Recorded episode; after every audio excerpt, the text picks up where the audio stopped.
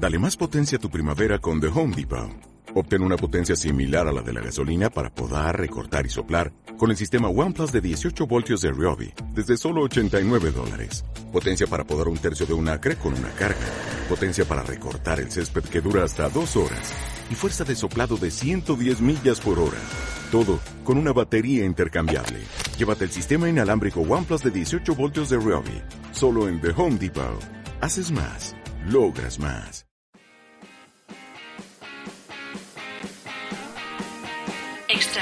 Empezamos.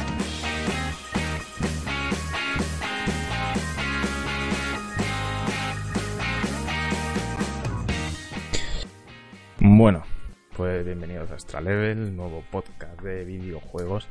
Eh, este seguramente un episodio un poquito más corto de lo que va a ser normalmente, ya que va a ser una especie de episodio piloto para ver qué os parece, para ver si os gusta. Y bueno, antes de empezar, donde nos podéis seguir, podéis seguirnos tanto en Twitter como en YouTube, como en iBox y seguramente en la Apple Store. Estamos mirando para ver si lo subimos por ahí también. Todo con el nombre de Extra Level, así que bueno, también lo tendréis en la descripción de, de donde lo estéis viendo. Y nada, simplemente daros las gracias por estar por aquí, esperemos que os guste y vamos a ir empezando.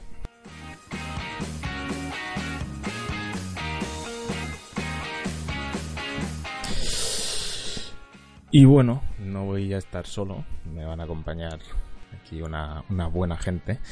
Vamos a empezar por el primero, por el señor Coli. ¿Qué tal? Hola, buenas a todos. ¿Qué tal estás, Coli? Muy bien. ¿Tienes ganas? Muchas, ¿Muchas? muchas. Pues vamos a ver qué tal. También está por aquí. Bueno, ¿quieres decir algo más? Mientras cobre, me da igual. Ah, bueno, así, para eso estamos todos aquí, ¿no? Ah, bueno, También está por aquí el señor Galigar. ¿Qué tal, Galigar? Buenas, Buenas. ¿Qué tal, Gali? estamos esperando a ver cómo eh, hoy caña a No Más Sky, ¿no? Vamos a darle caña. También tenemos a Fiendel. Buenas. Hola, muy buenas, señor Fiendel. ¿Qué tal? Muy bien, aquí esperando empezar. Y por último, también nos va a acompañar el señor Linderos. Hola, ¿qué tal? Muy buenas. Y bueno, eh, en este programa mm, vamos a tener, como decía al principio, quizá un poquito más corto de lo que van a ser normalmente, ya que vamos a tener únicamente dos secciones. Vamos a tener en primer lugar las noticias de, de esta semana, cinco noticias que nos parecen de las más relevantes que han, que, han- bueno, que han aparecido a lo largo de esta semana. Y luego aparte tendremos un ratito de debate, un ratito de charla de- del juego No Man's Sky, que bueno, pues ya sabéis que ahora mismo es el tema de moda y pues no podíamos ser menos. Así que si os parece bien, vamos a ir empezando con la primera sección, con las noticias de la semana.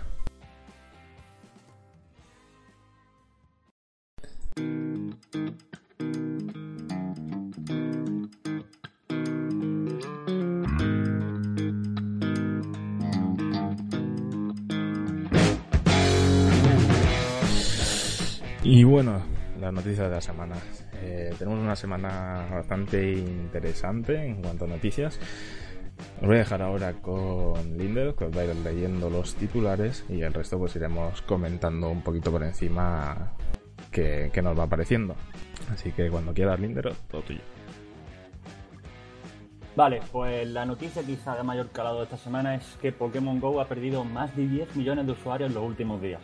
Un juego que a finales de julio contaba con más de 45 millones de usuarios diarios, que se dice pronto, y ha perdido ya más de 12, dejando una cifra que tampoco es nada mala de 30 millones de usuarios. Bueno, pues, ¿qué os parece? En primer lugar, vosotros habéis, le habéis dado caña al Pokémon Go. Sí, la verdad es que le he estado dando. Sí, Pero no, no, me, no me sorprende en absoluto esta noticia. no, Tú, tú Coli, Yo sí. bastante duro, ¿no? Yo sí, pero es normal. O sea, te, te acabas olvidando de lo que tienes en el móvil. No, es que es eso, yo creo que todas las cosas que yo he jugado en móvil y eso, sea el juego que sea o sea la aplicación que sea, si es de entretenimiento, al fin y al cabo, al poco tiempo te acabas olvidando que la tienes ahí. Sí, y encima te hacen caminar. Si quieras o no, eso, eso es malo. Al principio te hace gracia, ¿no? Pero- Hombre, es un juego que tiene poca chicha, ¿no? Yo apenas he Sí. jugado, Sí. lo he visto nada más que mis compañeros y no tengo nada de entender la gracia que tenía. Que no digo que no esté bien, pero ha sido un juego que al final estaba abocado a que iba a tener una vida muy corta. No, aparte Sí. está enfocado ya a gente que juega videojuegos, pero lo justo. Mm, Ni tampoco. siquiera eso es. mm, es más una excusa para salir a pasear con tus amigos que otra Sí, cosa. bueno, claro. Ah, Como, como experiencia Pokémon es bastante pobre.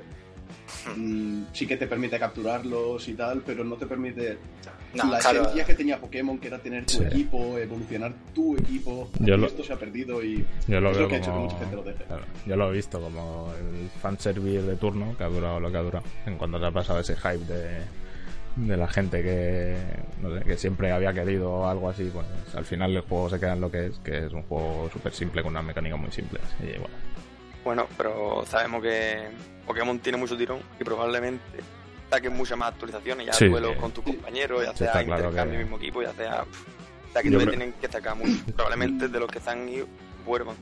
sí, seguramente. No sé si actualizaciones, pero sí que esto le ha abierto a, a Nintendo un- una nueva puerta y si no es en los próximos años, tarde o temprano tendremos un Pokémon Go como Dios manda, bien hecho por Nintendo y seguramente lo petará. Muy bien. Pues vamos con la siguiente noticia. Vale, eh, Microsoft está abierta a estrenar más videojuegos en Steam. Eh, más videojuegos de Microsoft podrían terminar apareciendo en la plataforma digital de Valve si hacemos caso a las palabras del responsable de marketing de Xbox, Aaron Greenberg, que aclara que lo harán siempre que tenga sentido hacerlo. Citamos textualmente, desde el punto de vista como editora, a lo largo de los años siempre hemos tenido videojuegos en Steam, desde Age of Empires a Alan Wake, e incluso lanzamientos más recientes como Ori and the Blind Forest y State of Decay. Lo hemos hecho y continuamos haciéndolo siempre y cuando tenga sentido llevar nuestros títulos a Steam. El próximo será Quantum Break, lo cual es una faena para los que lo compramos en la Windows Store. Muy bien, pues ¿alguien quiere añadir algo de esto? Yo la verdad es que los juegos de, de Microsoft estoy bastante desconectado últimamente. Es, una, es una gran noticia, la verdad, porque hay juegos maravillosos como el Forza, que esperemos que salga también, o Sí, este cierto. citado Quantum Break, que lo que he dicho fue una faena porque es un error de planteamiento el que hicieron con Windows Store, cortando el tema de Sleeve, que personalmente he sufrido y tal. Pero bueno, siempre que se diversifique siempre es buena noticia. Hay muchos Hmm. juegos que están en varias plataformas y siempre es buena noticia que lo estén. Y además también, por ejemplo, hay gente que no tiene Windows 10 y no puede permitirse a lo mejor... O sea, voy a instalar la Windows 10 para jugar un juego en concreto. O a lo mejor con Steam, con Windows 7, incluso el que lo tenga ahora mismo, puede llegar a jugar estos juegos. Sí, También no. lo que podrían hacer es al menos, ya que tienen el crossplay, que compres un juego en One, lo tienes en PC, que den un código para Steam al menos. Sí, Eso solo lo he visto ¿Qué? hacer a Valve y pocas empresas. Por Creo, eso, no creo que lo hagan. hombre, sería lo, sería lo suyo. Sí, bueno, si ya te lo dan para Steam. Bueno, esto ya está bien. A mí me parece muy bien desde el punto de vista de que Microsoft ha aceptado que no son la principal potencia en el mundo del PC. Eh, siempre es buena noticia esto, que alguien asimile esto, porque eh, Steam es lo más extendido en el mundo ahora mismo en el mercado del PC. Entonces, que quieran hacer esto una buena noticia es que Microsoft, para mí, quiere hacer las cosas bien. Eso siempre es bueno. Sí. Pues totalmente de acuerdo. Vamos con la siguiente noticia. Cambiamos de Microsoft a Sony y decimos que PlayStation 4 Slim es mucho más silencioso y eficiente. La filtración de la rumoreada PlayStation 4 Slim ha sido una noticia más importante del sector estos últimos días y desde el portal DualShockers han recogido una serie de puntos clave compartidos por el autor de dichas filtraciones, un tal Shortman 82, el cual ha ofrecido información más que interesante sobre el nuevo modelo de PlayStation 4. Así, esta nueva PlayStation no incluirá ningún tipo de mejora a nivel de resolución, aunque sí destaca que es increíblemente silenciosa, y citamos increíblemente silenciosa y eficiente, y no se calienta tanto como el modelo original. Eso sí, no incluye la próxima versión del sistema operativo 4.0. Y los materiales del nuevo DualShock 4 son de mejor calidad, con unos botones más sólidos que los originales. Una nueva luz del touchpad y demás mejoras, como una ranura del propio panel táctil y no se trata de una luz independiente, lo que garantizará la misma autonomía del mando, puesto que equipa la conocida batería de 1000 mAh. Buenas noticias en general. Bueno, ¿qué os parece esto de este nuevo modelo de PlayStation 4?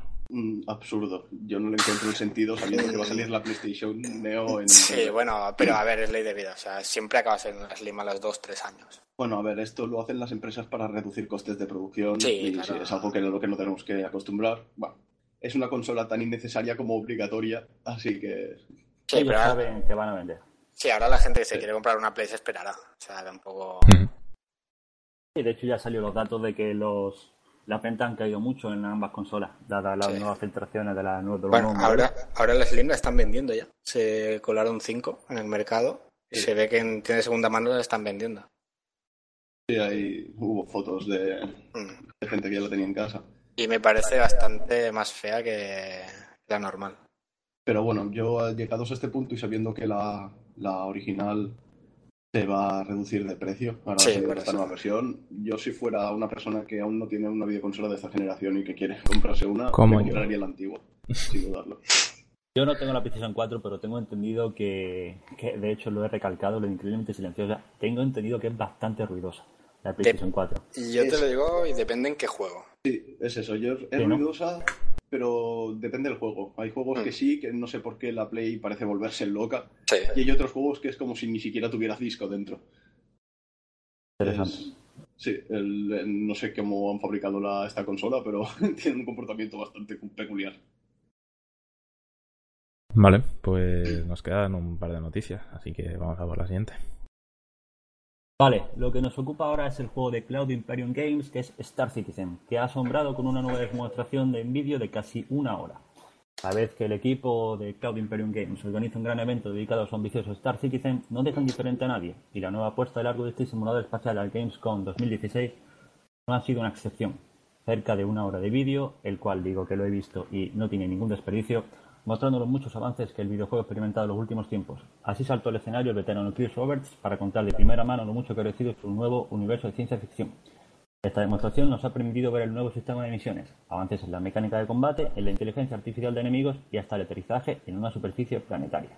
Hay más, los creadores de Star Citizen han hablado de las próximas novedades que incorporará el videojuego en su nuevo parche, incluyendo más planetas y estaciones espaciales por explorar, algunas de ellas situadas en cinturones de asteroides, así como las profesiones de comercio, transporte, mercenario, piratería y hasta caza recompensas. Bueno, ¿qué? Aquí Bueno, yo otra creo que aquí cosa, no, estamos. no, otra cosa no, pero fans de Star Citizen creo que aquí no. es eso, aquí estamos todos de acuerdo en que es una pasada. Ya, ya dedicaremos algún programa futuro a hablar un poquito más de este juego, porque la verdad que, que tenemos mucho que hablar, yo creo, de, de Star Citizen. Imparcialidad sobre todo. Sí, sí, sobre todo somos gente imparcial, gente que no lleva tres años hypeada a niveles increíbles, pero la verdad es que, bueno, yo, bueno, ya lo veis, yo a mi canal ya subí el, el vídeo de, de la Gamescom y es que es flipante. Vamos, yo flipé de a unos niveles que se nota que están entrando ya en la recta final y que, y que en estos próximos meses viene contenido bastante interesante. Es que en cuestión de un año, o sea, desde diciembre más o menos, están dando saltos bastante grandes, las 2.0 y en Justo- adelante. uf, Sí. Esto ya me metí un rato en la 2.5 y nos, nos fuimos a la donde está la base pirata y se lió una pequeña batalla que cada vez se fue uniendo más gente a la pelea. Llegamos siendo como 10 personas dándonos los unos a los otros y la, la sensación que transmite el juego es tan bestia, es, es un sueño cumplido para mucha gente y por fin se está haciendo realidad. Es, bueno, Ya ves. Es un juego que dicen que ha ido muy lento, pero es que no, es- no es verdad eso, porque es que la gente se olvida lo difícil que es desarrollar un videojuego, sobre todo en su primera fase. Lo que es la creación de código y todo eso es muy complicado, por eso ahora se está viendo mucho más avance, porque ya tiene el motor, ya lo tiene, y ahora queda pulir pequeñas cosas, y es donde se está viendo de verdad lo que es Star Citizen. Yo... una- una- mucha gente se queja de la lentitud del desarrollo del juego. Sí, eso iba a decir. Sí. Y, y lo que mucha gente tampoco no tiene en cuenta no es que hayan cogido un motor ya hecho y han empezado a trabajar sobre ese motor, que eso bueno, ayuda mucho a las desarrolladoras al fin y al cabo, sino que han cogido un motor como el Cry Engine y lo han modificado a sus necesidades, es decir, han rehecho un motor de, de juegos de cero para hacérselo para ellos. Y eso, claro, eso conlleva mucho tiempo y mucho esfuerzo que les da que se atrase el juego. También es que cada nuevo objetivo muchas veces implicaba hacer cosas de cero. Entonces eso muchas veces significaba un paso para atrás Y claro, su- su- suponía otra vez posponer la fecha de lanzamiento. Que los que de verdad estamos enamorados de este juego nos va a dar igual, nos va a dar igual jugarlo un año más tarde que, que- que no. Pero Nada. sí, Sí, sí, sí, acaba, acaba. que, que han sido muchos años de desarrollo, pero es que también te fijas en la fecha de desarrollo de otros juegos, que la gente no lo ha criticado tanto, Claro. y Star Citizen sigue estando dentro de la media. Y con, con lo que está prometiendo y lo que va a tener, y lo que tiene ya, vamos, está totalmente dentro de lo normal. Y es que tampoco lleva tanto. Tampoco lleva tanto, para nada. Pasa que desde su primer tráiler, allá por 2012, 13, El- Sí, por ahí. Sí, sí, más o menos. ha llovido mucho, pero es que es un juego totalmente distinto a lo que se prometía, porque Es que se ha invertido tanto que es que han dicho, tenemos mucho dinero, tenemos que invertirlo en el juego y hacer lo que de verdad queremos. Eso ha Es que supuesto muchas revisiones del proyecto original. Pero es que es eso, llevan 3, 4 años, que es un, es un tiempo completamente normal para un desarrollo. Así que Y más La- para un MMO. sí, la gente que critica este juego por lentitud es que porque no ha seguido de cerca ningún desarrollo de ningún juego, básicamente. Pero básicamente porque, bueno, antes y ahora. Los MMOs se anuncian dos años antes más o menos de que salgan, pero llevan siete, siete bueno, seis, siete años de desarrollo. Mira, el- Sí. un juego que ha estado muchísimos años en desarrollo la gente no lo sabe, es un juego que es mi favorito y no ni siquiera MMO, que es el Kerbal Space Program. Un juego muy complejo, pero ha tenido, no sé si fueron 4 o 5 años de desarrollo o más. Sí, Mínimo, sí, sí. desde que se hizo público fueron cuatro. Luego decían que estaban unos cuantos más años antes de, de hacerlo público. Y es un juego que a mí me encanta, súper complejo, pero no tiene ese nivel que va a tener Star Citizen. Sobre todo a nivel técnico, ¿no? Bueno, pero es que, por ejemplo, este juego da la cara al público y desde el momento cero. Entonces, no, la gente lleva tanto tiempo esperando, hostia, eh, nuevo parche, nuevo parche, pum, pum. Pero es que otro juego eh, lo hacen todo callado y te lo sacan del tirón. Entonces Claro. parece que lleva menos tiempo en desarrollo. En cambio, Star Citizen te está mostrando cada paso que da día a día, no día a día, no, mes a mes, por así decirlo. Te está diciendo, eh, Es no, lo- siguiente parche tal. Es una de las pegas de, de ser un proyecto de Kickstarter. De acuerdo. Muy bien, pues para no alargarnos más, vamos a ir ya a la última noticia, que tiene que ver con el debate. Así que cuando quieras. Vale, eh, el juego de moda ahora mismo, que ya no lo es tanto, es No Man's Sky, el cual ha caído un 90% en el número de jugadores simultáneos en Steam. Transcurrido apenas unos días de su lanzamiento en PC, desde No Man's Sky se convirtió en un éxito de ventas, pero también dio más de un quebradero de cabeza por su problema de rendimiento. El número de jugadores que disfrutan a diario de esta aventura espacial ha caído de forma significativa según los últimos datos de Steam DB Database. En concreto se habla de una caída en el número de jugadores simultáneos cercana al 90%. O dicho de otra forma, se ha acercado, se ha pasado de los más de 210.000 usuarios que programan este universo de ciencia ficción al unísono a algo menos de 20.000. De remarcar que tanto fuera del lanzamiento, lo normal es que descienda el número de personas que acceden al videojuego, ya sea porque se lo han pasado o simplemente porque se han cansado de él. Echando la vista atrás, títulos como Dark Souls 3 pasaron en Steam de los 129.266 jugadores en el lanzamiento a algo más de 70.000 dos semanas después. XCOM 2, que también tuvo un arranque fulgurante, pasó de los 130.020 usuarios a 48.000, cifras que no son comparables a las de No Man's Sky. Bueno, no me quiero enrollar mucho en esta noticia porque sé que si nos ponemos a hablar eh, nos vamos a empezar ya a hablar. Así que si alguien quiere hacer un apunte rápido y si no pasaremos al debate y ahí podremos extendernos todo lo que queramos. Así que alguien quiere comentar algo. Nada, lo que hay que decir ya se puede comentar en el debate, así que Sí. al menos por mi parte. Muy bien, pues aquí se acaba esta primera sección. Vamos ya con la parte central del programa, que va a ser este, este debate sobre No Man's Sky. Así que nada, vamos, vamos allá.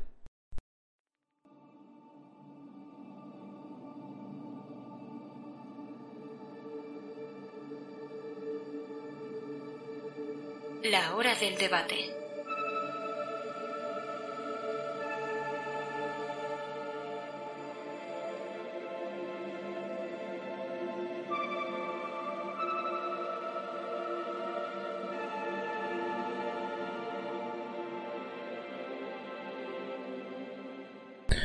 Bueno, pues vamos ya ahora sí con, con el debate de, de No Man's Sky.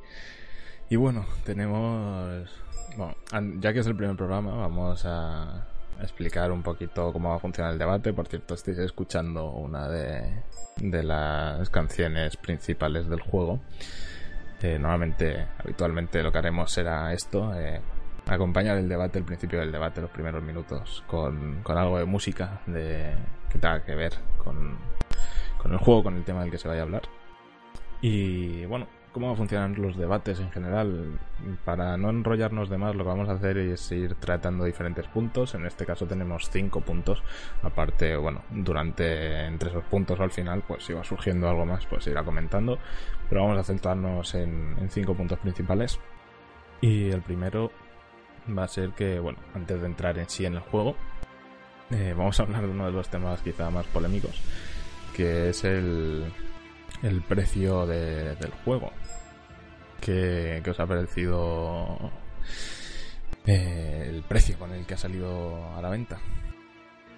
Por ejemplo, no sé, vamos a ordenarnos un poco para no liarnos. Por ejemplo, Fiendel, ¿qué, qué opinas acerca de- del precio de, de salida del juego?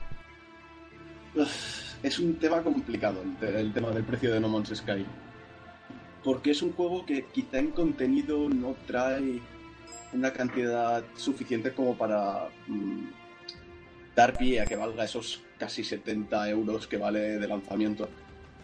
Pero sí que es cierto que técnicamente ah, es un juego que, bueno, al fin y al cabo es capaz de crear un universo de forma procedimental, completa, de cero. Y eso es algo que no muchos juegos son capaces de hacer y que se debería valorar. Sí que es cierto que se ha habido una inflación de precio a causa de los tratos que ha habido por detrás con Sony. Y eso ha sido algo que, bueno, en definitiva le ha pasado factura a No Man's Sky y que le ha traído más problemas que beneficios al fin y al cabo. Yo, yo opino igual. Eh, quizá una de las razones principales por la que todo el mundo siente que no que el juego no vale ese precio es principalmente también por Sony, no ya porque ellos hayan inflado el precio, porque si el juego fuera o tuviera los puntos que voy a comentar ahora, pues quizás sí que lo valdría, sino por el hecho de que quizá por las prisas de todo el mundo sabe que cuando trabajas con una distribuidora tan tan grande, pues las fechas suelen no suelen acompañar mucho al ritmo de desarrollo. Y y muchas veces jugándolo yo le he hecho bastantes horas y he estado viendo bastantes vídeos, informándome y tal. Y hay muchas cosas que las ves y dices, esto no está del todo acabado, esto le habrían faltado a lo mejor unos meses más de desarrollo. Como por ejemplo todo el tema de... Es muy raro encontrarlos, pero se pueden encontrar como una especie de portales que ahora mismo no se puede hacer absolutamente nada con ellos, que están desactivados. Entonces, pues no sé, se siente como que hay ciertas cosas que... hay ciertas cosas que, no sé, que parece Estos- que les falta un golpe de horno, ¿sabes? Estos portales en el tráiler que mostraron en la E3 donde presentaron el juego se veían activos, así que sí, es claramente una cosa que dejaron sin terminar por falta de tiempo. Básicamente, porque se veían como los como el personaje, el, bueno, el jugador, el, el creador, no me acuerdo cómo se llama, que estaba haciendo la prueba, cruzaba uno de los portales y se, le- se teletransportaba a otro punto del planeta en el cual estaba. No creo Eh, que a Hello Games le, le haya hecho gracia sacar el juego así y yo creo que todos pensamos que es culpa de Sony. De hecho, ya hubo un problema gordo con Ubisoft, el cual trabajadores en el anonimato dijeron que, que los de arriba les decían, como esté, como esté el juego, lo tenéis que sacar. Y esto es así. Sí, es un problema que yo creo que en general en todo este tipo de distribuidoras suele pasar siempre igual, porque los de arriba la calidad del juego se la viene trayendo bastante floja. Y, y lo que quieren es números. Y la verdad que, por desgracia, en la mayoría de ocasiones eso hace mucho daño al, al desarrollo y al producto final. Claro, Y- eh, el pobre de Son Murray cuando probablemente Sony le dijo, oye mira, no sé muy bien cómo fue la historia, ¿no? Pero Sony le fichó y le dijo una compañía independiente, nosotros ponemos bajo nuestro abrigo, saquéis el juego bajo tal, lo exponéis en nuestra feria, que eso le ha hecho mucho daño. Y seguramente le, le gustó mucho la idea, pero ahora mismo no creo que lo vea igual de bien, porque tú sacas este juego, lo llamas eso, No Man's Sky, lo pones en, en Early Access, le quitas toda la referencia a Sony y tal, lo vendes por 15 euros en acceso anticipado y es que es juego del año. Siempre y cuando, te digo, sea un, acceso anticipado, diciendo que, que puede mejorar mucho más, que a lo mejor en dos años, vale.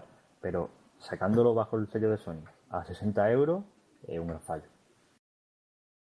Y es lo que, es lo que yo creo que el- más de la mitad del daño que se le ha hecho a No Man's Sky viene por ahí. ¿Cole? Y Bueno, acabe, acabe Hendel. No, no, di, di, di. Ah, no, iba a decir. A ver, el juego 60 está caro y todos supongo que opinamos lo mismo. Pero por 30, bueno, por ejemplo, no creo que hubiese hecho tanto daño. O sea, y, me- y menos siendo un juego indie. Yo quiero hacer referencia a una frase que salía dentro del Monkey Island que decía nuestro medio pirata Guy Bruce. Nunca pagues más de 25 dólares por un juego. Y eso te lo decían dentro de un juego y lo cumplo al pie de la letra. Me tiene que gustar mucho algo para pagar más de 25 pavos, Ahí está Star Citizen. por ejemplo. Yo, porque me pilló en Rusia de vacaciones y lo pude pillar a 13 euros. En GOG. Y Estaba veraneando por Rusia, ¿no? Pues claro, yo un veraneo en la, en la típica sabana allí de allí. Muy buen tiempo en esa época. Claro. Y por ese precio, ah, todavía he jugado muy poco, lo he dejado abandonado porque me ha gustado mucho lo que he visto. Pero sé que le van a meter más cosas, así que digo, no me importa esperar, porque tengo muchísimos early access, me encantan, y no me importa esperar. Problema, que si yo hubiera pagado 60 euros por este juego, sí me hubiera sentido un poco estafado, la verdad. Pues sí, yo creo que la verdad que está bien lo que dices. de- lo tengo ya, mm, quizá no lo voy a gastar ahora. Eh, no voy a gastar la- el tiempo que le vaya a dedicar ahora y esperar. ¿eh? Y seguro que yo estoy convencido que poco a poco van a ir metiendo van a ir metiendo contenido y van a ir puliéndolo. Y bueno, habrá que ver dentro de unos meses eh, cómo, cómo está. Hombre, este juego, cuando veías a los desarrolladores del juego, cómo hablaban de él, aparte de que sí, que eso muchas veces también es marketing, pero se les notaba ilusionados y que le ponían muchísimo cariño a este juego, así que yo no tengo ninguna duda que tarde o temprano vayan a ir sacando actualizaciones para mejorándolo. Bueno, pues yo creo que el precio, que el tema del precio ha quedado bastante claro, ¿no? Que desde luego no es un precio de 60 euros ni de coña. Un precio, un juego de 30 euros, pues nos lo podríamos nos lo podríamos empezar a pensar. Pero vamos, 60 es una burrada. Y bueno, siguiente, siguiente punto del que quería que hablásemos hoy. Eh, bueno, va, muy ligado con, con, con el precio también, ya que bueno, quería que habláramos un poco de las campañas de publicidad que se han hecho, del marketing. Eh, ya sabéis que han tomado ciertas decisiones, que a última hora han querido hacer cambios en cuanto a temas de lo del multijugador que tanto ha hablado, ha habido y tal. Eh, entonces, bueno, en cuanto a este tema, Linderoth, ¿qué opinas? Al tema del marketing y demás, pues yo creo que ha sido muy desmesurado también, porque... Pero es lo que hablábamos antes, ha sido todo tema de Sony. Si tú a este juego le pones la etiqueta de Sony, lo presenta a la conferencia de Sony, es inevitable que aunque digan, no, no, que es un juego independiente, es inevitable que la gente ya lo etiquete. Entonces ya te lo están equiparando seguramente, pues que te digo al God of War, al tanto de Last of Us, ¿no? Pero más o menos ya subconscientemente estás pensándolo y, y dices, un juego de Sony de PlayStation 4, tal, que también va a ser para PC. Y el juego no merecía tanto marketing. Un juego mm, que si hubiera venido de tapadillo, hubiera sido mucho mejor. Sí, ahí estoy con Curro completamente de acuerdo porque cuando, por ejemplo, Curro lo conoció mucho antes de que se presentara en la E3, si no recuerdo mal. Mm. Eh, entonces, ¿qué pasa? Cuando era, como dice él, un juego de tapadillo, lo conocía gente que le gustaba ese tipo de juego. Entonces, no hubiera tenido malas críticas porque hubiera tenido 20.000 jugadores, que son los que ahora juegan en Steam, solo desde el inicio no hubiera tenido más. Pero si hubieran sido 20.000 jugadores que les hubiera gustado cuando lo presentas en E3, aparte de que también le pones como que Sony está detrás y tiene que tener un mayor sello de calidad, porque bueno, hay una gran empresa detrás de todo esto, también la Play está es una videoconsola y quieras que no, mercado de las consolas está mucho más casualizado que el, que de PC. Entonces ha habido mucha gente, jugadores casual, que mejor juegan a otro tipo de videojuegos y que el No Man's Sky no estaba precisamente esa, para esa gente, que lo han comprado porque bueno, ha salido en la E3, todo el mundo habla de ese juego, es el juego de moda, pues hay que comprárselo. ¿Qué pasa? Luego lo han probado y no les ha gustado. Y se ha llevado los palos que se ha llevado. Mm, eso es un er- gran error de marketing, el enfocar tu juego a un target de público que no es el cual debería estar enfocado tu videojuego. Pero Claro, Es como si el Star Citizen lo quieres vender a las personas que juegan al Call of Duty. Mm, se aburrirán.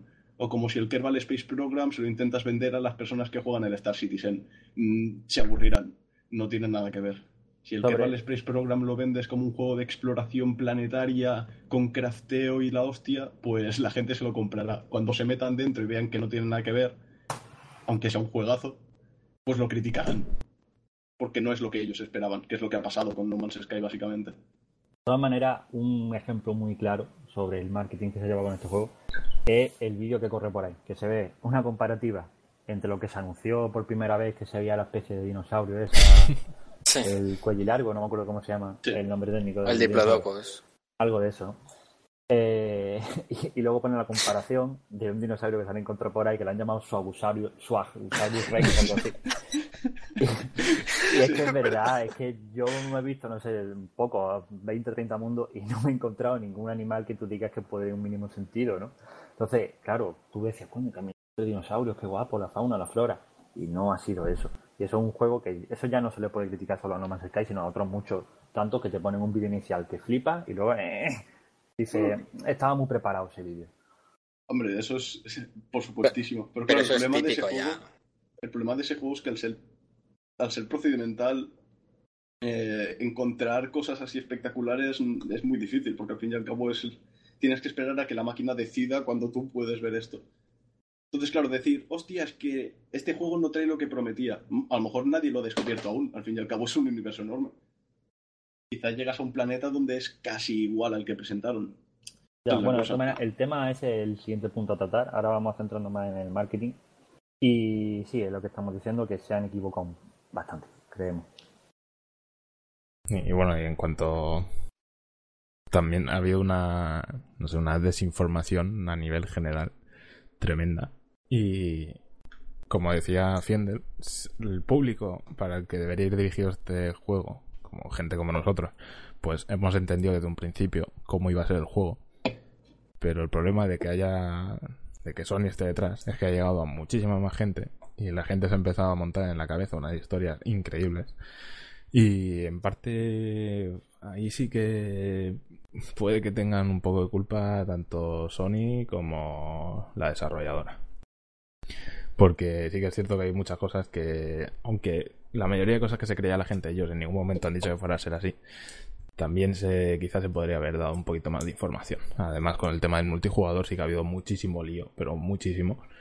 Porque sí que es cierto que al principio del desarrollo se dijo que iba a ser muy difícil, pero que, que sí que iba a haber un multijugador. Obviamente luego, según fueron avanzando, dijeron, es una tontería que lo hagamos si, si prácticamente nunca se va a encontrar nadie. Entonces, es obvio que lo quitaran, pero claro, eh, quizá la forma de llevar y de comunicar esa información no fue la más...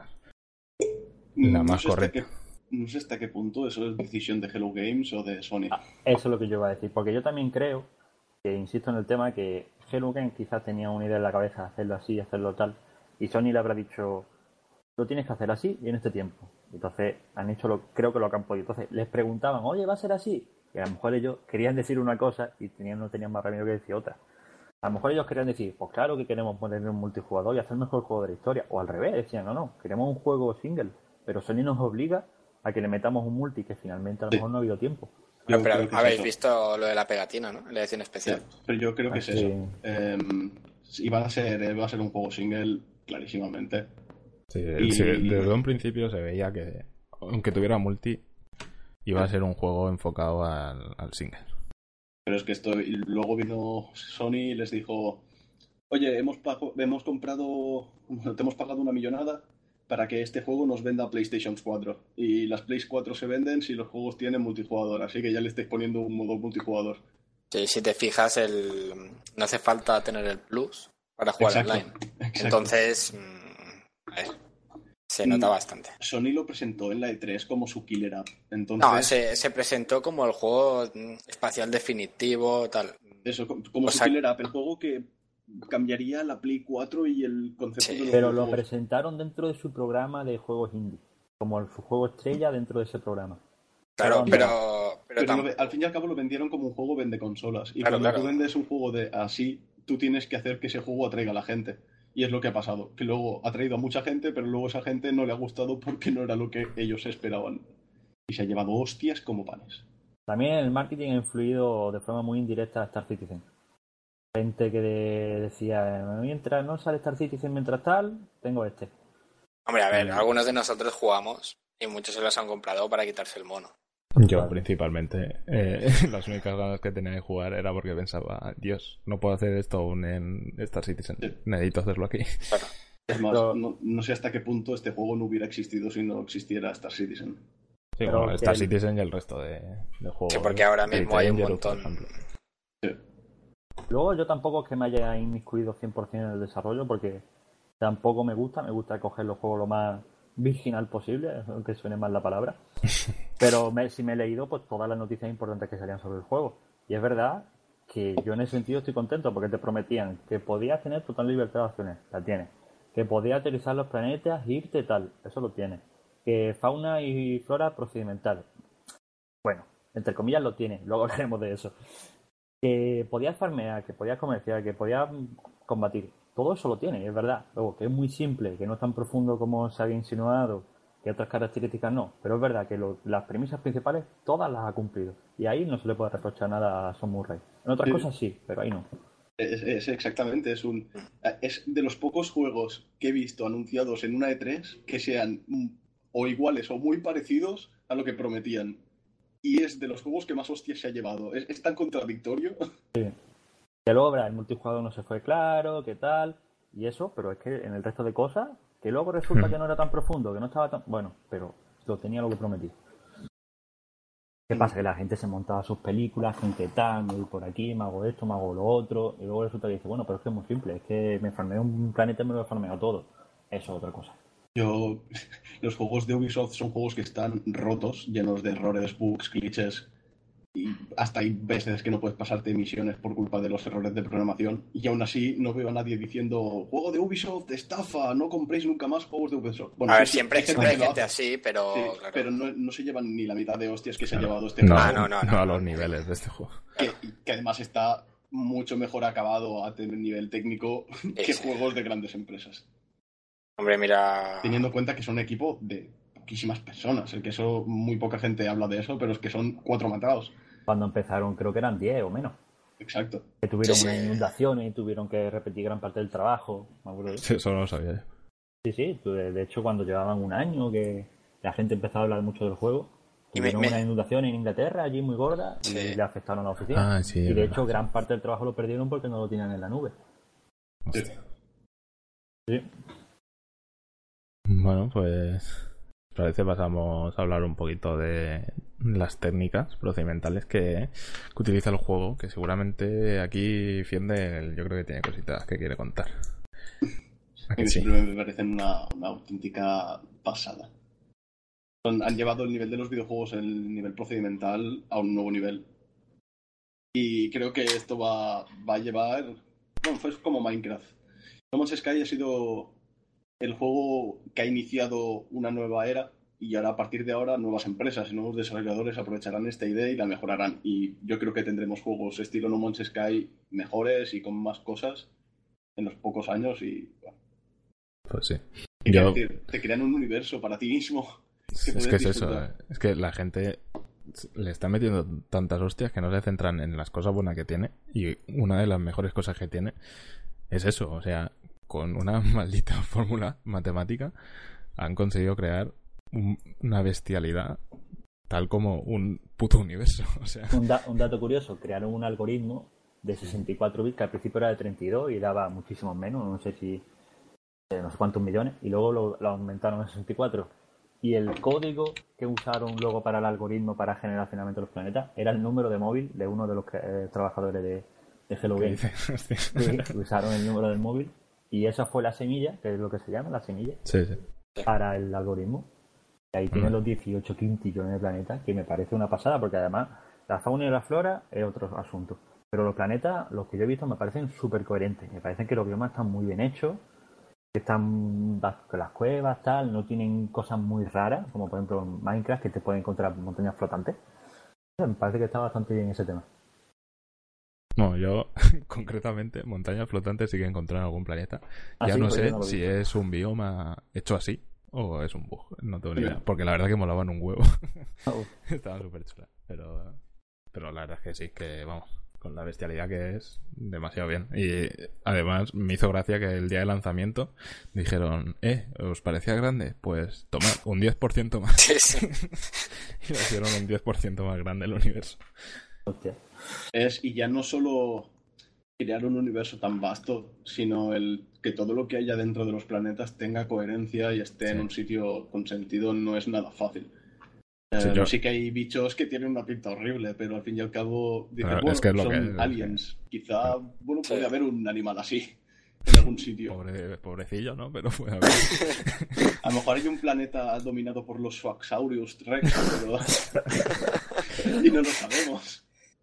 Y es que yo, por ejemplo, el así, no sé, es que los bugs más bestias que he encontrado de, de esa generación eh, procedimental es son tontería, como que a lo mejor en una zona de una baliza, una caja aparezca flotando un poco en el aire.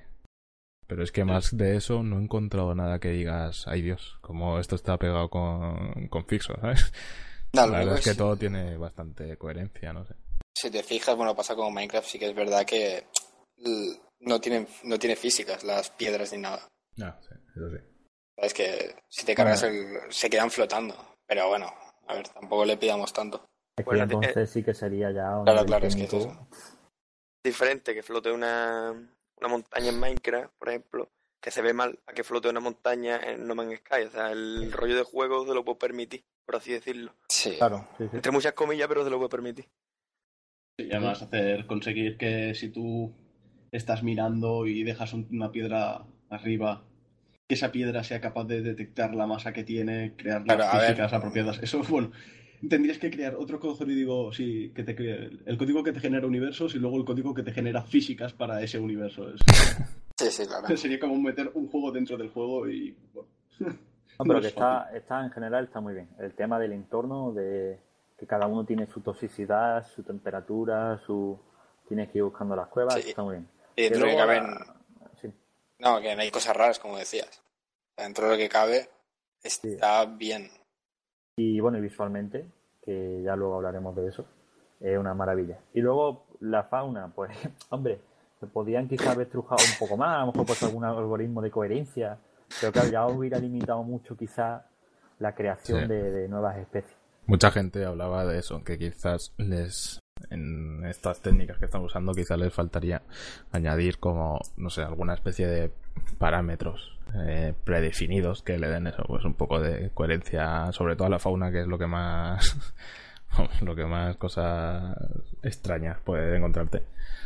Pues no sé, yo me he encontrado cada cosa, me he encontrado bolsas llenas de no sé, Lo mejor de todo es que usa un sistema de generación para los planetas muy parecido al que se utiliza Minecraft. Va por, por, por tiles y tal. Y lo que me encanta es que usando un sistema de cubos, igual que todos los juegos de ese estilo, sean capaces de crearte una resolución gráfica de, esa- de, esa- de ese nivel, que también tiene tela. Pues sí. Y yo- si queréis, ya que estamos con esto, vamos a ir enlazando con el siguiente tema, que sería el aspecto gráfico general. Eh, también podemos hablar, si queréis, un poco de, optimización. Eh, ¿qué, os- qué os parece cómo se ve el juego? Visualmente me parece espectacular, el sentido artístico y tal. Yo lo primero que jugué me quedé unos minutos embobado mirando al cielo y es espectacular. Ahora, temas de textura, efectos visuales, ya ahí ya no me voy a meter. Yo simplemente decir que mirar al cielo, ver cómo se mueven los planetas, las estelas de los aviones, el colorido que tiene, es impresionante. Hace poco he probado el juego se llama The Solus Project, no sé si lo conocéis. Es un survival en un planeta extraño y también Ujú. me pasa igual. Miro al cielo y es que te quedas muerto. Luego miras para abajo, las texturas y tal, meh. Pero es impresionante el estilo artístico de este juego. Ya la optimización os la dejo a vosotros. A mí me pasaba, me pasa una cosa cuando lo juego, y es que en las... básicamente el juego se divide entre cosas que tienes que hacer en planetas y lo que puedes hacer en el espacio. A mí me pasa que cuando estaba en el espacio me parece precioso, pero increíble. Ese momento en que a lo mejor estás moviéndote, orbitando un planeta y por detrás de ese planeta aparece otro y la estrella del sistema crea un efecto de luz que es lo que le da un no sé, un, que lo ves y es, es que es precioso. Y, pero luego es eso, bajas al planeta y para mí, no sé, se ve bonito también, pero le falta algo. Se ve, no sé, la calidad de las texturas, la verdad que para mí deja bastante que sean cuando son texturas cuando te acercas ya al planeta. Cuando lo ves de lejos, de espacio, en conjunto, todo el sistema, a mí me parece súper chulo. Además, cuando- dime, dime. Ah, no, no, dice. Que cuando entra a un planeta, por ejemplo, empieza a popear, pero disimuladamente. Sí. Empieza Sí. como a, a difuminar poquito a poco pa- y empiezas a ver los árboles, que si los bichos, eh, lo que haya. Bueno, pues eso, más que popping es la generación del mundo. En Claro, es que- no, ya, ya, pero. No sé. Lo veo raro. Sí, quizá, bueno, eso también si, según- si lo juegas en sistemas de Play 4, el popping tiene que dar puta risa. Sí. Hombre, hay Bueno, vídeos, hay vídeos comparando, a ver, hay popping en PC también, pero no tan bestia. Quizás podríamos diferenciar entre lo que es el aspecto artístico, ¿no? Y, Sí. El graf, sí. y, el, y, el, y el técnico. Claro. y el Sí. artístico es Artísticamente es Es increíble. espectacular, sí, sí. es. Luego Más, ya teniendo, lo- más teniendo en cuenta eso, que se genera aleatoriamente, que no son Eh. escenarios que ellos hayan diseñado para decir, mira qué bonito queda. O sea, ellos han diseñado el arte y el estilo del juego, pero todos los escenarios, que es lo que mola, cuando ver la burrada de escenarios que se generan a veces, eso es, es- se crea de forma aleatoria. y es que estás en un planeta y ves que te sale una pedazo de lo que nosotros llamaríamos luna, que no es una luna, simplemente otro planeta. Y ves que por detrás de ese planeta está saliendo otro más, que es su luna. Pero ahí, vamos, boquiabierto, con las tra- con- mientras con las estelas de los aviones pasando. eh, Y la claro. cosa que puedes ir. Artísticamente es buenísimo. Luego la optimización, eh, es verdad que mm, lo han mejorado con el último parche, pero bueno, para lo que ofrece quizá a lo mejor no es el, el, el sumum de la optimización, la verdad. Desde luego que no. Yo ya te digo, en Play 4 vi un par de vídeos el primer día que salió, ya que salió antes. Pero eh, empecé, la verdad que la optimización a día de hoy deja bastante que desear. Y se podría entender un poco por cómo es el juego, pero eh, no sé, creo que le tienen que dar bastante prioridad porque es cierto que yo, hay, bueno, yo tengo el problema que tienen muchos, que es que, por ejemplo, Coli creo que también le pasaba, que tras un rato jugando, de pronto los FPS dicen hasta luego. Sí, y tienes sí. que reiniciar el juego cada cierto tiempo. Eh, hay ese tipo de cosas, pues sí que... Bueno, eso es porque tiene un garbage collector de, de mierda. Normalmente cuando, cuando se van generando muchos objetos o muchas cosas dentro de un juego, para que la memoria no se llene tienes que bueno, eliminar cosas de escena. Esto es porque no, se han, no han prestado mucha atención a que cuando abandones un sistema te vacíe el otro de memoria. A lo mejor sigues teniendo todos los sistemas por los que has pasado en memoria. No me extrañaría. Pues, Ah, pero se ve que en Play pasa lo mismo. Bueno, no sé si es lo mismo, pero que también el rendimiento... Bueno, en Play lo que pasa es que directamente crasean muchísimo el juego. De hecho, el otro día, creo que fue escuchando un podcast, alguien comentaba que, vamos, que literalmente a lo mejor en dos horas, ahora igual cuando han parcheado, que han parcheado algo, ya no, pero al principio en dos horas te podía crasear fácilmente 10 veces o así. Y de hecho, una persona sé que le craseó mientras bajaba de la nave, que como sabéis, cuando bajas de la nave es uno de los momentos en los que guarda partida. Y, y lo que le pasó es que le craseó justo ahí y perdió la partida entera. Hostia. Entera. Tuvo que, o sea, entró otra vez al juego y empezó desde el principio. Esa partida se había, se habría, no sé, corrompido o algo y se borró. Entonces, ese tipo de cosas, la verdad que en Play, nosotros estamos sufriendo en PC mucho el tema de la optimización. Pero en Play se están comiendo unos craseos que, que da gusto. No sé ahora mismo cómo estará, pero al principio al menos era, eran, había muchísimo. Vamos. Pero es que, eso. No sé hasta qué punto este juego debería haber salido para Play 4, porque la arquitectura de, de la Play 4 no está ni de coña preparada para soportar este juego. No. Una creación procedimental de ese nivel en una máquina de tan poca potencia. Tiene un procesador, a ver, no es malo, pero no es ni de coña comparable a un, un procesador que le puedes poner a un PC. Es decir, No. este tiene, el procesador de la Play 4 tiene 1600 hercios y un, preza- un procesador i7 baratillo ya te puedes meter en los 2000 y pico tranquilamente. O sea, es que lo dobla un procesador barato de PC al de la Play. Ah, pero esto es la, Procesador esto es la básico. guerra de siempre. Vale, la mitad de la Play. Básicamente. Claro. Pero paradójicamente, el juego originalmente iba a ser solo para PlayStation 4. Cuando era Kickstarter, también iba a ser solo para eh, PlayStation 4. iba a salir para Kickstarter, PC. Kickstarter no ha sido. Fue directamente para PlayStation 4, se anunció en el stand de. Bueno, sí, eh, a veces se dan estas contradicciones, pero no sé hasta qué punto es, es eso.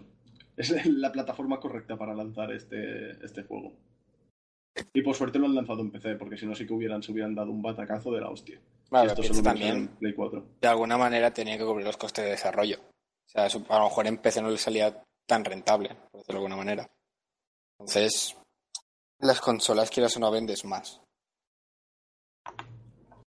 Depende, es, es también el tipo de juego. No sé hasta qué pero- punto la Play 4 se ha llevado el máximo de ventas de este juego.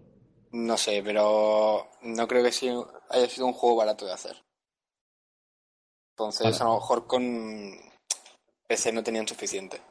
Barato este juego no ha sido caro hacerlo.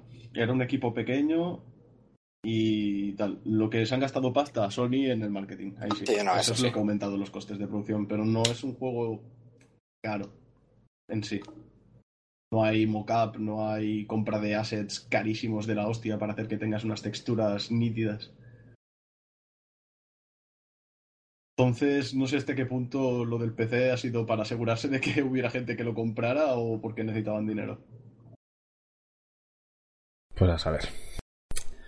El caso es que eso, como resumen, creo que estamos todos de acuerdo en que la optimización deja bastante que desear de momento y que esperemos que le metan mano próximamente. Bueno, pero es que el- no sé hasta qué punto se puede. Es un juego muy difícil de optimizar. Minecraft lleva Ya, un porrón de años salidos y sigue yendo igual de mal. Ya, pero es, Sí. difícil- es diferente Porque que vaya. Java. Ojo, que ahora Microsoft lo está pasando a. Ah, sí, eso dijeron. No, no, eso dijeron, no, yo tengo la beta ya. Ah, sí, ya ha salido. Eh, si tienes el Windows 10 y tienes el Minecraft comprado, lo puedes descargar y probar. Y se nota, se nota muchísimo. Pero tengo entendido que todavía está muy falta de contenido. ¿no? Sí, ahora es bastante parecido al, al de la Xbox, a la versión de Xbox. Bueno, es que hacerlo desde cero también te la... Sí, sí, es que lo están haciendo de cero. pa- pasando a C Sharp. Y de los programadores que sabéis de eso. Sí, Yo solo no, no, entiendo de, de script de armas. Bueno, No, pues. pero... a. No, sí, que es para, para- para pasar de tema. Ah, no, no, nada, eso que C Sharp irá bastante mejor. La optimización... Bueno, pero es que Minecraft como está hecho... Claro, a ver... No sé si Pero es conocéis que- al, al modder que hace el Optifine, que es el mod que Sí. mejora... bueno, Sí. Las discusiones que tiene con los programadores de, de Mojang son épicas en Twitter. Yo me las leo a veces porque es que te ríes. Uno diciendo que, oh mierda, ¿cómo habéis podido hacer esto tan mal? Los de Mojang diciendo que no tienen ni puta idea de programar y que si estuviera en una empresa sabría por qué lo hacen así. Cada O sea uno que- tira para su lado. Sí, pero es que tiene, tiene errores el de la flor. Ese es brutal. Que cuando rompías la hierba, si rompes la Ah, hierba sí. para conseguir las semillas, te aparece que- un microsegundo una florecita. Y que no podían arreglarlo. Sí, no podían quitar eso, que es, en principio se supone que es una, una tontería de error. No podían quitarlo porque si quitaban ese error, el juego entero se rompía, se destruía por completo de Minecraft. Y era como, bueno, pues tenemos que superar esto como podamos. En fin. Bueno, pues.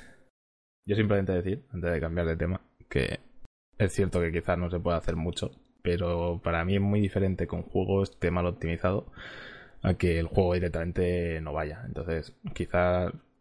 Bueno, pues el rendimiento no se puede mejorar mucho, pero todo el tema de craseo y eso sí que. Eso sí que es Eso sí que no tiene perdón. Claro, el problema es cua- cuando ya nos metemos en gente que dice, si no me va a 60 no juego. Que hay Ya. muchos. Aquí lo bueno es que todos somos, somos jugadores de arma y estamos acostumbrados Sí. a la mala optimización, así que... Bueno, yo es que con mi ordenador, mi mentalidad es si no llego a 25 no juego. con que llegue a 30 FPS me doy por contento. Bueno, en sistemas en la Play 4 había vídeos de gente que le iba a 14 frames. Sí, sí. Sí, sí. No, no, estás jugando a cámara lenta, tío. Bueno, y ya nos queda poquito para ir acabando. Vamos a hablar un poco, aunque ya hemos mencionado alguna cosita durante todo, toda la charla esta. Pues para acabar, decir qué os parece ya no gráficamente, ya no de optimización, sino lo que sería el juego en sí, el, el apartado jugable del juego, eh, lo que ofrece, eh, ¿qué os parece? Eh, me imagino que este comentario es aislándonos por completo del tema precio y demás, ¿no? Eh, bueno, depende si tiene algo que ver con la jugabilidad. Yo aislándome totalmente de precio y tal, digo que es un juego bueno, simple, pero si de verdad le van a meter cosas, puede ser un grandísimo juego. Yo, yo lo, lo que podría decir es que es un juego completo. Bueno, si es lo que buscas, sí. Claro, si eres una de las personas que se pensaba que iba a ser un juego del espacio multijugador para tener batallitas con amigos, no lo será. Pero si ya sabes lo que es y vas a comprar ese juego buscando lo que te ofrece ese juego, le echarás horas y lo pasarás bien, independientemente de lo que, de lo que valga. Si lo pagas es porque estás de acuerdo en pagar eso. Habría que ver los los siguientes updates que, que tenga y ver cómo va avanzando. Sí, mejor han, algún- algo- han dicho que el próximo iban a meter creación de bases y no sé qué más. Sí, Creación de verdad. base, vas a poder tener mascotas. Para mí, ahora mismo, que sé que lo van a ir implementando, pero para mí ahora mismo está un poco falto de mecánica, de cosas que hacer, digamos. Porque sí, sí, el- ahora mismo el juego es lo que es. Si a ti te gusta un juego, si a ti te gusta farmear, el juego te va a gustar mucho. Si a ti te gustan los Walking Simulator, a ti este juego te va a gustar mucho. Explorar. Eh, exacto. Eh, pero fuera de eso, pues eh, no hay nada más. Entonces, pues es cierto que se llega a hacer repetitivo. Que repito, si eso te gusta, pues te dará más o menos igual que se haga algo repetitivo. Pero a mí, por ejemplo, que me gusta, pero no sé, le he dedicado no sé cuánto habré jugado, unas 20 horas o por ahí, un poquito menos a lo mejor. Eh, y ya llega un momento que dices, "Uf, es que es lo mismo todo el rato y sé que no me va a sorprender nada nuevo porque, no sé, a mí por ejemplo lo que más echo de menos es que, bueno, imagino que sabréis que está la historia esta del Atlas, es como un viaje alternativo, además del viaje al centro del universo. Pero no voy a decir de qué va ni nada, simplemente es otro viaje en el que te van contando algo del lore del universo. No mucho, la verdad, pero bueno, algún, alguna cosilla. Y, pero el problema es que ese viaje se acaba antes de que, de que llegues al, de que cambies de galaxia, porque sabéis que hay que ir de galaxia en galaxia hasta que llegas al centro del universo. Eh, entonces, una vez lo haces, ya no hay nada más que hacer. O sea, simplemente te, te queda ir avanzando hacia el centro de la galaxia. Ya no hay nada más. Entonces, no sé. Para mí, quizá el punto más negativo a la hora de la jugabilidad es eso. Que yo he acabado lo del Atlas y digo, vale, ¿y ahora qué? Porque además acabar lo del Atlas y bueno, no sé. No es que sea, es bastante decepcionante el final. Yo me esperaba algo un poco más épico, pero bueno. Y, y bueno, no sé. Eso es quizá lo que menos me ha gustado del juego. Creo que de todo lo que hemos visto de momento del juego, quizá eso es lo que más me decepciona. A mí quizás la simpleza, porque tú vas con tu pistolita y te crafteas, te farmeas todo el planeta en un momento. Y yo qué sé, y con todo eso ya tienes para irte a la estación de no sé dónde, a irte a la siguiente galaxia, a irte a no sé dónde. Demasiado simple en ese sentido. Le falta profundidad de coger y de verdad marcarte una meta de tengo que llegar a esto pasando por aquí para hacer esto y lo otro. Como si puedes, por ejemplo, tener incluso en el Minecraft, que tienes que coger y, y te haces un horno, con ese horno te haces un pico que no sé qué. y- que, que- que el juego no va por ahí tampoco, ¿no? Pero simplemente hablo de un poco más de profundidad en las mecánicas que ya tiene. Y eso es lo que a mí no me está gustando tanto. En cuanto a caminos, sí que había como, como otro, aparte del Atlas. He visto que en- cuando llegas a una base y te dan el motor de salto o algo así, te dicen que hay un- unos benefactores que te han ayudado y creo que puedes encontrarlos si quieres. Mm, Los de las singularidades espaciales, puede ser. No, no, cuando te dan el primer motor de salto hay un alien que te dice, oye, esto te lo envía un tal y tal. Y te dan la opción de, oye, ¿puedo seguir el camino del Atlas? O quizá debo buscar a estos tíos a ver por qué me han regalado esto. Mm, No sé, yo creo, vamos, yo lo- el resto que me he encontrado ha sido dos alienígenas que van en una estación espacial, que es como una singularidad, que son gente, en plan, son dos alienígenas que hablan todos los idiomas y eso, y que lo que hacen es recolectar palabras de todo el universo y eso, y que te dan regalitos y tal, y te los encuentras de vez en cuando aleatoriamente. Sí, estos, estos sé cuáles te refieres, pero no, no es eso, es como otro, No sé, como pues. otro del camino de los Atlas. Pero vamos, es eso, es que le- para mí le falta Pero es que es eso, algo más que- de complejidad. que esté incompleto. Al fin y al cabo es lo que los desarrolladores querían hacer. Y entonces. Es como, por ejemplo, de Stanley Parable es un juegazo y simplemente caminas. le falta contenido porque no puedes hacer nada más que caminar en ese juego. Bueno, Sí, pero. puede ser, pero es lo que ese juego quería transmitirte. Pero para mí no es lo mismo, porque no es lo mismo jugar a ese que jugar al No Man's Sky que dices es lo que es, pero es lo que es durante 90 horas hasta que pueda llegar al centro del universo. Uf, no sé, para mí Pero es quizá que- el viaje es demasiado largo para lo que ofrece ahora mismo. Pero es que el viaje es el, el juego aquí. El destino, la gente se ha puesto como muy, muy, muy encegada a llegar al, al final a ver qué había. Y no había para tanto, al fin y al cabo. No, no, el universo no se sabe. Es que la cosa es el, el camino, porque con la historia de los Atlas a mí me fascina porque es la historia de los desarrolladores, los, los dioses estos son los desarrolladores y todos los textos que te ponen hacen una clara referencia a que hay unos seres inteligentes que han creado ese universo mediante unos sistemas complejos. Spoiler. Eh, bueno, eso te lo dicen al, al principio y es. Hay unas tiras cómicas que son el 3 partido por 4, si no recuerdo, si no recuerdo mal el nombre. Que son unas tiras donde te hacen reflexionar sobre la. Igual que Stanley Parable, ¿no? Que algo, algo existe porque tú crees que existe. Y estos tíos te están diciendo: Mira, te hemos creado un universo para ti, eres el dueño y creador de un universo y puedes explorarlo a tu placer. Y yo creo que. Y eso es lo que buscas, el, ese nivel de casi metafísico es este juego. No sé, a mí me fascina. Lo que han querido sí. transmitir y lo que han querido mostrar.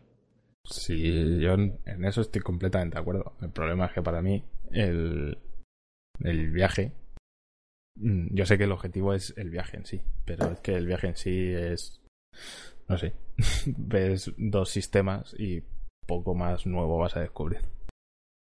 Es que aquí es eso, es más la propia reflexión que te pueden traer los textos del Atlas que el- lo que vas a ver en los Ya, si- planetas, si eso es lo que yo digo, que, has- que mientras haces el Atlas está guapísimo, pero que el Atlas se acaba muy pronto.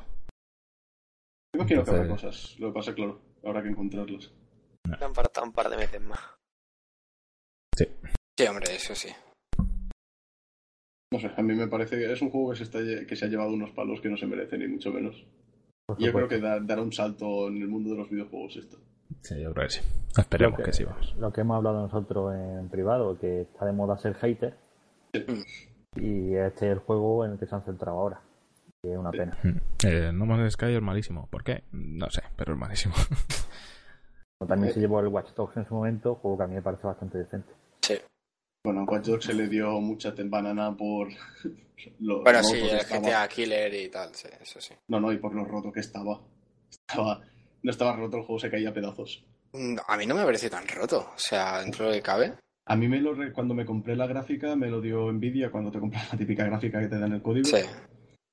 Y me dijeron, toma, ahora que te has comprado una gráfica decente, te regalamos un juego para que notes todo el potencial de tu gráfica. Lo pongo, veo que el juego se cae a trozos y que me va a, a 12 FPS y digo, pues puta mierda gráfica que me acabo de comprar, ¿no? No, a mí, a mí, decentemente. O sea, yo iba con una 770, que es la que tengo ahora. Eh, Y la tampoco, Pues a mí me tampoco. iba Pues a mí me iba de 30 para arriba, incluso de 60 alguna vez. como el culo me iba. ¿Pero cuándo lo jugaste? yo cuando salió, el primer día, cuando pude me lo bajé. Pues y después me lo compré. Y. Y, al- No. y me iba igual, o sea, pirata que comprado, me iba igual. Es- Entonces, Pues supongo también será por la configuración del equipo y tal. es que es eso, claro. Mm, Pero no sí man- que es un juego que está muy roto. Pero por ejemplo, ahora mismo el Deus Ex, el nuevo, ha salido como el culo optimizado y hay gente que le va perfecto y hay gente que va con el culo y tiene la misma gráfica. Pero Entonces, yo no hablo solo de FPS, ¿eh? Watch Dogs es que se caía, literalmente. Ibas andando tranquilamente, había popping, había sí, no, eso sí. eh, no clipping, pero, había también, de todo. pero en gráficos tampoco estaba tan mal.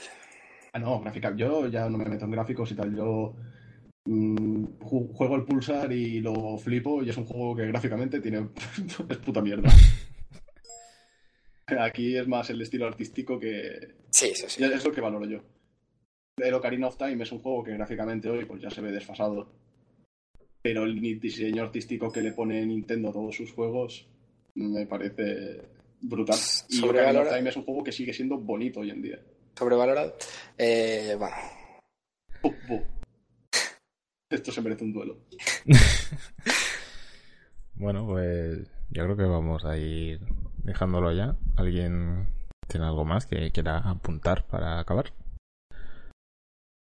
¿No?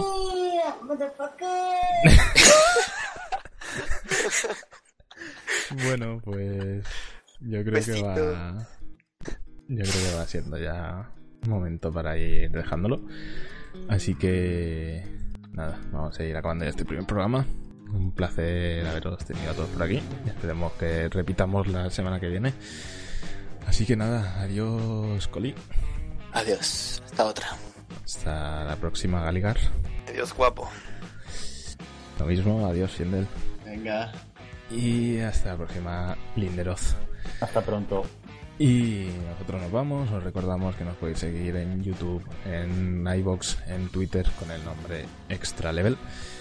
Y nada, si os ha gustado, darle apoyarlo para que nosotros lo sepamos. Y nos vemos la semana que viene. En principio, cada domingo tendremos programa. Eh, por Twitter iremos informando de todas, de todo de horarios y tal.